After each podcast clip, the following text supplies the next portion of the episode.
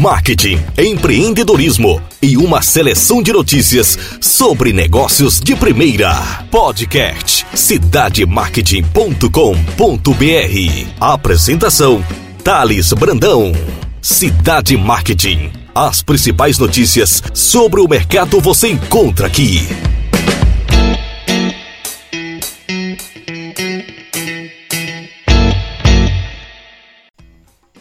Olá pessoal, Thales Brandão do cidademarket.com.br nesse podcast eu trago uma nova frente de negócio para o sistema de delivery. Hoje o consumidor está amparado por produtos e serviços que são entregues em domicílio com muita rapidez, com preço justo e que consegue atender as necessidades e os desejos dos brasileiros. E a novidade é a venda de combustíveis por delivery. A Agência Nacional de Petróleo, Gás Natural e Biocombustíveis, ANP, aprovou na semana passada alterações nas regras de comercialização de combustíveis em todo o país postos de gasolina poderão oferecer o serviço de entrega da gasolina comum ou etanol nas cidades em que atuam pelo sistema de delivery, ou seja, em domicílio. A agência apresentou ainda que a nova medida só poderá ser feita até os limites do município onde se encontra o revendedor varejista autorizado. Os postos que quiserem aderir a essa nova modalidade de negócio terão que estar em dia com o programa de monitoramento de qualidade da ANP. Uma outra medida adotada pela ANP que diferente do que acontece atualmente, os postos devem passar a mostrar o preço dos combustíveis em apenas duas casas decimais e não três. Abre aspas. Os preços por litro de todos os combustíveis automotivos comercializados deverão ser expresso pelos postos revendedores com duas casas decimais, em vez das atuais três casas decimais no painel de preços e nas bombas medidoras. A ideia é que isso facilite o entendimento dos consumidores, fecha aspas, definiu a ANP. A decisão só valerá após publicação no Diário Oficial da União e os postos de combustíveis terão que se adaptar em um prazo de 180 dias.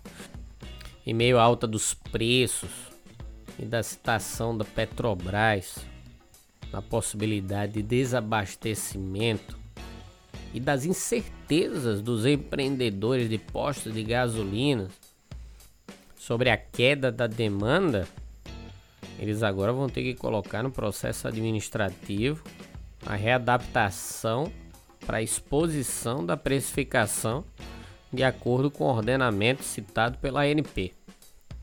De acordo com a agência, as medidas aprovadas foram submetidas a consulta e audiências públicas e vinham sendo discutidas desde 2018, com o início da greve dos caminhoneiros. Na ocasião, a ANP adotou um conjunto de medidas de flexibilização excepcionais e temporárias com o intuito de garantir o abastecimento. Analisando as decisões, é preciso saber se esse serviço de delivery não seria mais caro do que o consumidor se dirigir até um posto de gasolina. Parece-me que as medidas são mais protecionistas e de contenção para garantir o abastecimento da população por um outro meio. Caso ocorra um caos de uma nova greve dos caminhoneiros, ou efetivamente de desabastecimento de combustíveis. Sobre a segurança para a logística de produtos inflamáveis, a NP citou que toda entrega será acompanhada em tempo real e via georreferência. Em 2020, um piloto de serviço de entrega foi ativado no Rio de Janeiro e foi denominado de Uber do combustível. Na época, o aplicativo GoFit foi aprovado para realizar testes e experiências que serviram de base para a regulamentação atual do setor.